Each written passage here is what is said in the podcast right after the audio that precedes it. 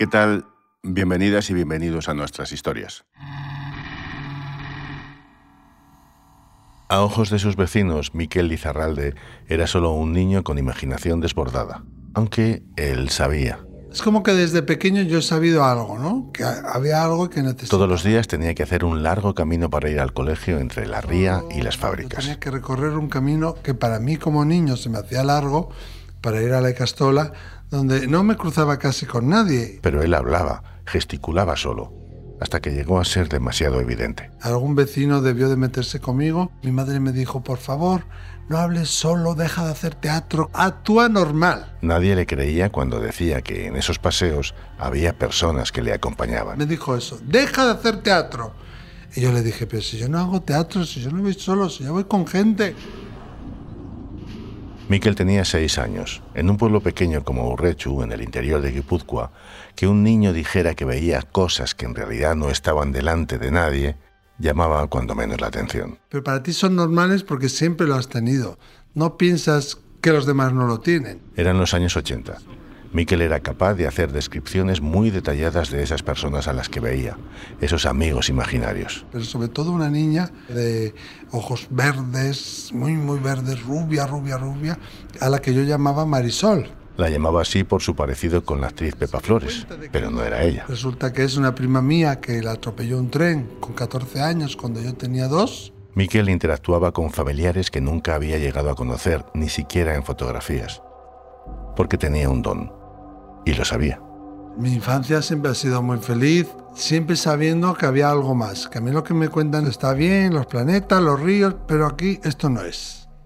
Aquí, aquí hay algo más, ¿no? A sus amigos del colegio no les parecía tan raro para ellos. Desde siempre, Miquel era el niño capaz de encontrar y de ver cosas, como un juego. No me hacía nadie sentir mal porque siempre me habían conocido así. Pero sus padres sí que vivían asustados ante las capacidades de su hijo. Mis padres tenían mucho miedo a, a que me pasara algo, el que dirán, que la gente me haga algo, que los espíritus me hagan algo. Y llegó un momento en el que él mismo empezó a asustarse. No solo veía espíritus, también tenía premoniciones y visiones sobre muertes que se cumplían. Lloraba, lloraba y lloraba porque me culpaba, ¿no? Porque pensaba que yo lo había generado. Y tenía que callarse. Entonces yo decía, yo no puedo contarles que yo veo también lo mismo, o, o incluso más, porque entonces van a tener miedo de mí, me, me, me, voy a quedar solo. El miedo a ser rechazado se hizo fuerte en él. Ya no quería ser esa persona especial con dones, quería ser normal. No lo asumía, lo ocultaba y de hecho yo he intentado ser de todo menos medio. Me he intentado estudiar, dedicarme a esto, a lo otro. De poder ver el destino de los demás delante de sus ojos, pasó a querer ser un ciego delante del suyo propio. Pero es como que tu destino te atrapa, ¿no? Y efectivamente le atrapó conoció a una de las mediums más famosas del mundo y con ella aprendió a controlar y gestionar esas percepciones únicas, aunque pasase por episodios difíciles. Porque a nadie le gusta ver su funeral y saber quién está en el funeral y cuándo va a ser. Porque Ahora Miquel Lizarralde está reconocido en los círculos esotéricos como uno de los mejores medios del mundo y tiene claro que para ser feliz no queda más remedio que abrazar tu destino,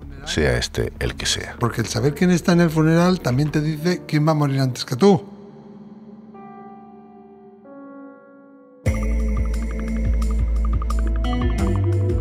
Fuera del radar. Historias más allá de la noticia. En este episodio, el funeral de un medio.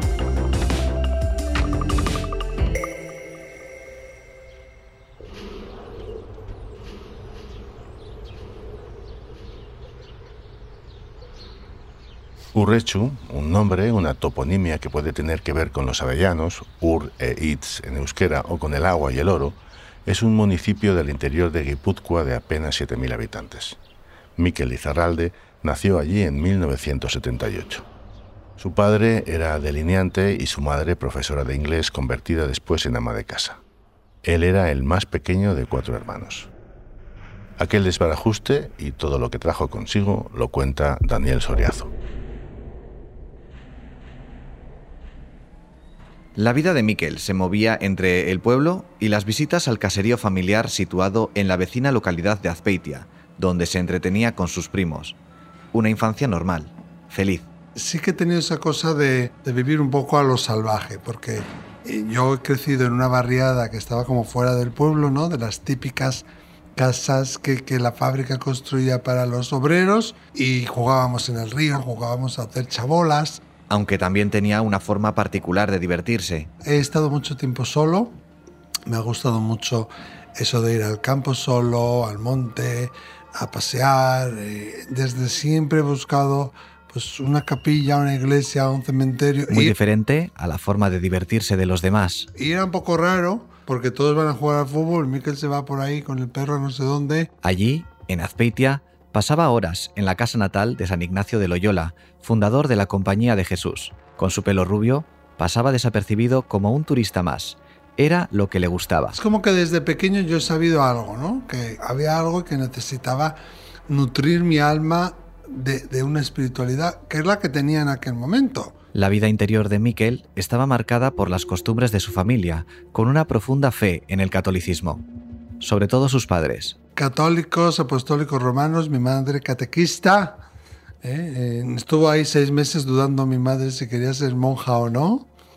Y luego ya se casó, menos mal, porque si no, no vendría yo. La religión se convertía en lo único que en aquel momento daba sentido a su forma de ser, a lo que sentía, a lo inexplicable que ocurría a su alrededor. Imaginaros como una luz que se abre y venía alguien a jugar conmigo. Y a veces esa luz traía noticias o traía eh, acontecimientos. No sabe explicar cuándo empezó, pero recuerda cómo en su soledad siempre había alguien que le acompañaba. Era una niña de ojos verdes, muy, muy verdes, rubia. Íbamos cantando Marisol y bailando. Le acompañaba sobre todo en el camino del cole a casa. Hablaban, cantaban, y su actitud no pasaba desapercibida para algunos vecinos. Eh, me acuerdo que, que, al pasar en coche algunos vecinos se reían de mí o, o, hacían comentarios a mis padres, decían cosas como, jo, fíjate Miquel que va eh, hablando solo. Algo que a sus padres les afectaba. No querían que su hijo sufriera ni que fuera el centro de las mofas. Y me acuerdo que una de esas veces ya mis padres ya desesperados porque algo debió de pasar, yo no sé lo que es algún vecino debió de meterse conmigo y mi madre me dijo, por favor, no hables solo. Y en cierto punto, él comenzó a describir a esos acompañantes. Me puse a describir esa gente sin saber que eran familiares. Marisol, la niña de ojos verdes, era una de las personas que más le acompañaban. Él no sabía quién era ella, pero sus padres sí la reconocieron. Mi madre se dio cuenta de quiénes eran. ¿No? Y la niña rubia resulta que es una prima mía que la atropelló un tren. Y también había otra señora, llamada Bernarda. Y la describí por la típica señora grande, pechugona, ¿sabes? Vestida de gris, tal. ¿Cuántas hay así, no? Pero de repente dije, y es que en esta mano tiene dos dedos. Se le cambió la cara, los dos se pusieron blancos. Era su bisabuela. No había manera de que Miquel tuviera la información sobre la deformación en su mano. Solo hay una fotografía en el caserío que apareció años más tarde, donde esta señora aparece sujetando un libro para esconder. Tenía como dos dedos gordos, ¿no? Entonces lo esconde detrás del, del, libro, sí. Pero esa foto yo aún no la había visto. En esos días, Miquel tenía ocho años. Recuerda aquellos pasajes con claridad, aunque entonces no asumía que lo que le pasaba era algo excepcional. Yo de niño cerraba los ojos, lo veía como una película en mi mente. Cosas muy sencillas de, oye, que me han robado el balón, ¿quién tiene mi balón? El resto de niños, sus amigos, respetaban su capacidad para adivinar según qué cosas. Había un amigo y yo mío que se llamaba Tito. Tito no ha venido hoy. ¿Dónde está Tito? Y yo decía, está en casa de no sé quién. Ah, vamos todos. Y nadie dudaba de que si estaba allí o no, sino le preguntaban a, a Miquel, ¿no? No me hacía nadie sentir mal porque siempre me habían conocido así. Y entonces encontró una forma de que sus padres aceptaran lo que le pasaba. Aprovechando que eran muy creyentes, empezó a presentarlo como una especie de milagro. Yo aprendí a hablar su idioma, a decir, mientras yo rezaba a la Virgen, he recibido la información que esto va a pasar. Sin embargo, hubo un acontecimiento que le marcó, que le hizo cambiar la percepción de sus dones, a sentir miedo de verdad. Y un frío extremo que entraba como por dentro de mi piel. Ocurrió en una excursión escolar cuando tenía 11 años. Estaba durmiendo con otros compañeros en un cuarto compartido cuando vio una aparición. ¿Sabes? Que iba subiendo de los pies para arriba, me despertó. Entonces abrí los ojos y delante de mí, en mis pies, empezó a formarse en, en sentido contrario a las agujas del, del reloj, como una especie de, de neblina. Esa entidad extraña adoptó una forma humana. Era un vecino suyo del barrio. Y entonces lo miré así fijamente y él dijo, no, mañana me moriré. En cuanto regresó a casa, Miquel fue rápidamente a contárselo a sus padres. En cuanto paró el autobús, fui corriendo a casa, el kilómetro y pico que hay, así sin, sin respiración. Mamá, mamá, ¿qué tal está este hombre? La respuesta le tranquilizó. Su vecino estaba bien. De hecho, acababa de salir del hospital donde estaba en tratamiento por un cáncer. Pero todo cambió al día siguiente. Y me encontré a mis padres ahí sentados en la cocina con unas caras largas. Digo yo, ¿qué pasa? No, siéntate, siéntate. Es que ha llamado hoy, esta mañana, a las diez y media de la mañana, el hijo de este señor para decir que se ha muerto. Miquel se quedó de piedra. Y entonces ahí entré yo en un pánico. ¿Qué pasó por mi cabeza? Que yo lo había generado. Que él había muerto porque yo había dicho que iba a morir. Ahí se marcaba un punto de inflexión en su vida. Lo que hasta aquel momento le había parecido un juego, se volvió entonces en una condena macabra que le hacía sufrir. No sabía qué hacer, ni mis padres sabían qué hacer, ni mi familia sabía qué hacer conmigo. Me metí en mi habitación debajo de la cama y yo lloraba, lloraba y lloraba porque me culpaba, ¿no? Porque pensaba que yo lo había generado. Ese tipo de vivencias, esas premoniciones, no desaparecieron. Hubo más y sus padres no sabían reaccionar. Porque yo veía que cuando ellos se asustaban me mandaban a rezar. Pero bueno, siempre se refugiaron en vamos a rezar, vamos a rezar. Pero resulta que, además, en Urrechu había otra mujer que se dedicaba a la videncia. Los comentarios de la gente del pueblo de, uy, cuando viene hijo, cruzate de acera, que esa te lee todo, que esa te ve todo, que esa tal. El rechazo que aquella mujer sufría hizo que Miquel prefiriese ocultar quién era realmente, lo que era. Yo veía la reacción también de, de mis amigos ante esa mujer.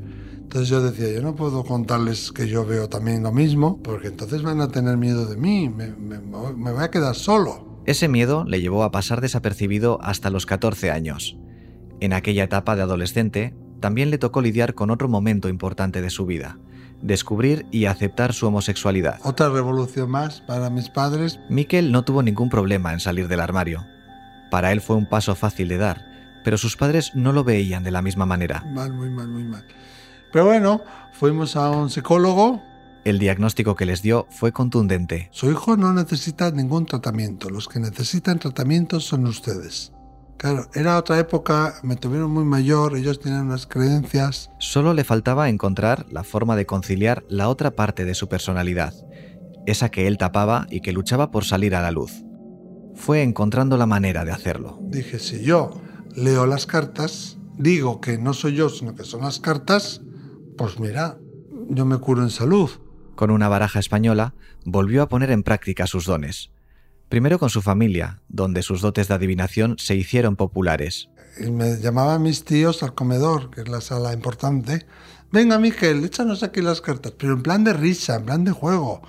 Hasta que de repente empezaron a salir allí cosas. Cosas como embarazos, accidentes. pues mm, le pedí yo que tenía un bebecillo en la tripa y ella no quería decir porque claro, ni estaba casada ni, ni nada. Y también datos muy específicos. Mi marido va a encontrar trabajo. Me acuerdo una vez una tía mía, le dije, sí, pero se va a cortar la mano y tal, y perdió dos dedos. Esos aciertos hacían que su credibilidad fuese creciendo. Claro, que me creían porque veían los resultados. Es que cuando un espíritu da un mensaje, es súper claro. Con 16 años, Miquel empezó a echar las cartas también en el instituto lejos de ocultarse, fue un paso más allá. Ahí me pasé de la baraja española al tarot. Entre todos aquellos adolescentes, claro, triunfaba con las tiradas de cartas sobre el amor. Y de repente empiezan a llegar de otros cursos, de otras clases, de otros, de otros istis. O sea, abría la puerta del, descanso y había ahí una cola de gente a entrar que, que yo casi no podía ni, ni comer. Pero ese éxito no gustó mucho en su instituto. El director llamó a mis padres y dijo, o que deje de hacer esto, porque claro, está haciendo una revolución aquí, no les gustaba. Tuvo que parar. De nuevo se sintió un incomprendido y volvió a ocultarse. Entonces ahí, con 16 años, cuando pasa que eso, que casi me expulsan, metí las cartas en el congelador y dije, nunca más, Yo soy de todo menos esto, ¿no? Miquel no podía llegar a imaginar las sorpresas que el destino le reservaba. Enseguida retomamos el relato.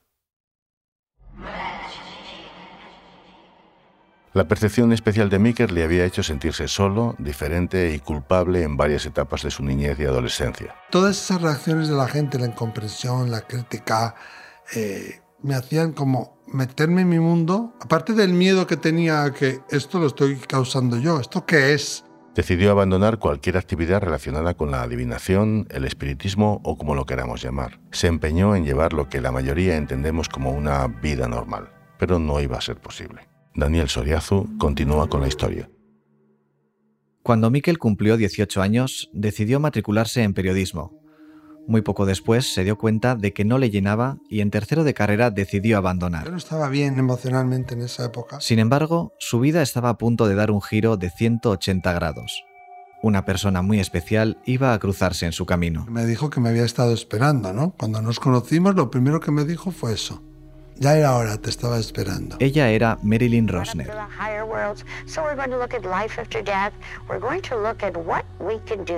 Marilyn Rosner es considerada la medium más famosa entre los círculos esotéricos mundiales. Ofrece conferencias sin parar en distintas partes del planeta. También es conocida porque se dice que sirvió de inspiración para un personaje de cine, La niña de Poltergeist, la película de Steven Spielberg. Con 17 años o así yo la vi en Antena 3. Y de repente sentí que yo la conocía, que nos teníamos que conocer. El encuentro se produjo en el verano de 2002. Miquel ya tenía 24 años. En el Palacio de Miramar de San Sebastián se celebraba, como todos los años por esas fechas, una nueva edición del Salón del Esoterismo. Miquel no dudó y fue a buscarla. Pocas palabras hicieron falta para que se produjera una conexión entre ellos. Me dijo, mira, tú tienes un don sin desarrollar. Ven conmigo a Canadá para... En Montreal, Rosner tiene su centro de ciencias espirituales, donde se aunan estudios sobre la conciencia o las experiencias psíquicas, entre otras. Miquel no se lo pensó dos veces. Con muy poco dinero, eh, sin decir la verdad a mis padres, porque... Al año siguiente, 2003, hizo las maletas y se marchó a Canadá. Yo les dije una mentira un poco mm, cabroncita, piadosa, que yo iba a ir a mejorar mi inglés y a aprender francés. El cambio no fue fácil, pero poco a poco consiguió controlar esas percepciones que durante años había querido rechazar. Pasé de ser un ignorante total, el- al, al que le domina el don, a de repente comprender cuándo es la mente, cuándo, es, cuándo es el espíritu, saber cómo conectar, saber cómo cuando conectas, cómo controlarlo, cómo permitir que se te acerquen. Apenas dos semanas después de empezar su formación, ya estaba atendiendo algunas consultas en Canadá. Un pez de repente encuentra el río de su vida. Yo allí me veía, vamos, feliz, feliz. Feliz es poco. Miquel defiende que todos tenemos capacidad de sentir estas percepciones sobrenaturales. que es natural e inherente al ser humano desde las cavernas. Solo que nos hemos desconectado, ¿no? Nos hemos conectado al exterior. Solo hay que saber mirar. Esta sala donde estamos grabando ahora está conectada con el mundo del espíritu. Solamente tengo que saber abrir la antena para empujar la puerta y abrir la otra dimensión. Pero no es algo imaginario, es un mundo real, es un mundo más real si cabe que este, ¿no? No lo puede explicar de forma racional, aunque asegura que la ciencia sí consigue acercarse a este mundo. nos dice que al menos durante un tiempo nuestra propia conciencia sigue viviendo después del cambio que llamamos muerte. Entonces yo creo que son acercamientos y explicaciones muy válidas. Habla de unos espíritus que no se parecen en nada a los de las películas, ni poseen cuerpos ni buscan hacer daño. Pueden crear lo que se llaman disrupciones alrededor de la persona y que la persona lo sienta como un ataque. Pero el espíritu no te quiere atacar en ningún momento. En la maldad es un constructo de la mente humana. Pero las psicofonías, manifestaciones de espíritus y otros sucesos paranormales sí pueden suceder. De hecho, estamos en una era mm, más juguetona, donde los velos que separaban los mundos están cada vez más cerca y el mundo de los espíritus usa esta tecnología moderna para manifestarse. Miquel también oferta otros servicios como la evidencia, la lectura psíquica o la premonición. Dice haber visto en el futuro cosas que hubiera preferido no ver. Es una putada, porque a nadie le gusta ver su funeral y saber quién está en el funeral y cuándo va a ser. Recuerda vivir un aterrizaje complicado en el aeropuerto vizcaíno de Loyu. Tres veces intentó aterrizar, así hacía. Se ponía el morro así. Bueno, y parecía el sapito loco. Se caía metros para abajo, para arriba, para los costados. para. En ese momento, conocer la fecha de su muerte le dio mucha tranquilidad. Había un grupo de chavalitas de balonmano, de no sé qué, que empezaron a chillar, a vomitar, a quitar. Y ahí me asusté un montón, pero de repente dije, ah, si no es mi hora, si no es mi fecha. Y me quedé tan tranquilo. Tres veces intentó, seguí viendo mi película de Netflix. Pero ver su propio funeral también le dio otra Si información. tú sabes quién está y quién no está, de tus familiares, también sabes quién va a morir antes que tú. Una de esas ausencias era la de su padre. Sabía cuándo iba a llegar el momento de despedirse de él para siempre. Fue duro porque vives el duelo con antelación y cuanto más se acercaba a la fecha que yo había visto, que me habían dado en aquel mensaje, pues más miedo pasaba. Aunque eso también le dio la oportunidad de aprovechar el tiempo juntos de otra manera. Que no me quedara pendiente nada, aprovechar a mi padre al máximo, que decirle todo y cuando mi- murió pues ya es como que ya había vivido el duelo. En todos estos años, Miquel había pasado de sentirse un extraño en casa a tener unos padres orgullosos de lo que hacía. Padres al principio lo llevaron muy mal, luego lo fueron integrando muy bien y fueron fans número uno. Ha vivido momentos difíciles, en más de una ocasión le han hecho tirar la toalla, pero guiarse por lo que sentía le ha permitido experimentar la vida de una forma plena. y buscamos la estabilidad pensando que eso me va a dar felicidad. Y no, te va a pasar como a mí cuando estudiaba periodismo. Te vas a convertir en una persona gris. Cuando yo voy buscando la felicidad, y si tú vas siguiendo algo que te, que te llena de alegría, desde siempre, algo que desde niño has querido hacer, Ahora Miquel tiene su propio centro en San Sebastián, Izarpe, donde ofrece sus saberes como medium junto a otras actividades relacionadas con la mente. El éxito de Miquel se ve claramente en su agenda de citas. en junio del 2022 ya se me llenó diciembre del 24. Un médico igual puede ver 20 personas al día, ¿no? Yo no, porque me agoto. Su mensaje para todas aquellas personas que se sienten extrañas, diferentes, especiales, es sencillo. Que sigan su corazón. que todos tenemos dones y que todos, por muy pequeño que sea el acto, podemos hacer algo para cambiar el mundo. Hasta aquí. Esta ha sido una más de las historias de Fuera del Radar en nuestra tercera temporada, el podcast narrativo que se mueve más allá de la noticia. Gracias a Daniel Soriazu en San Sebastián por editar y producir esta historia. Soy José Ángel Esteban, gracias por escuchar. Fuera del Radar es un podcast narrativo producido por los periodistas de las cabeceras regionales del Grupo Vocento. La coordinación general es de Andrea Morán Ferrés. Carlos García Fernández y Luis Gómez Cerezo han hecho la edición. La producción técnica es de Íñigo Martín Fiordia. El diseño sonoro y la mezcla de Rodrigo Ortiz de Zárate. Y la dirección y producción ejecutiva de José Ángel Esteban.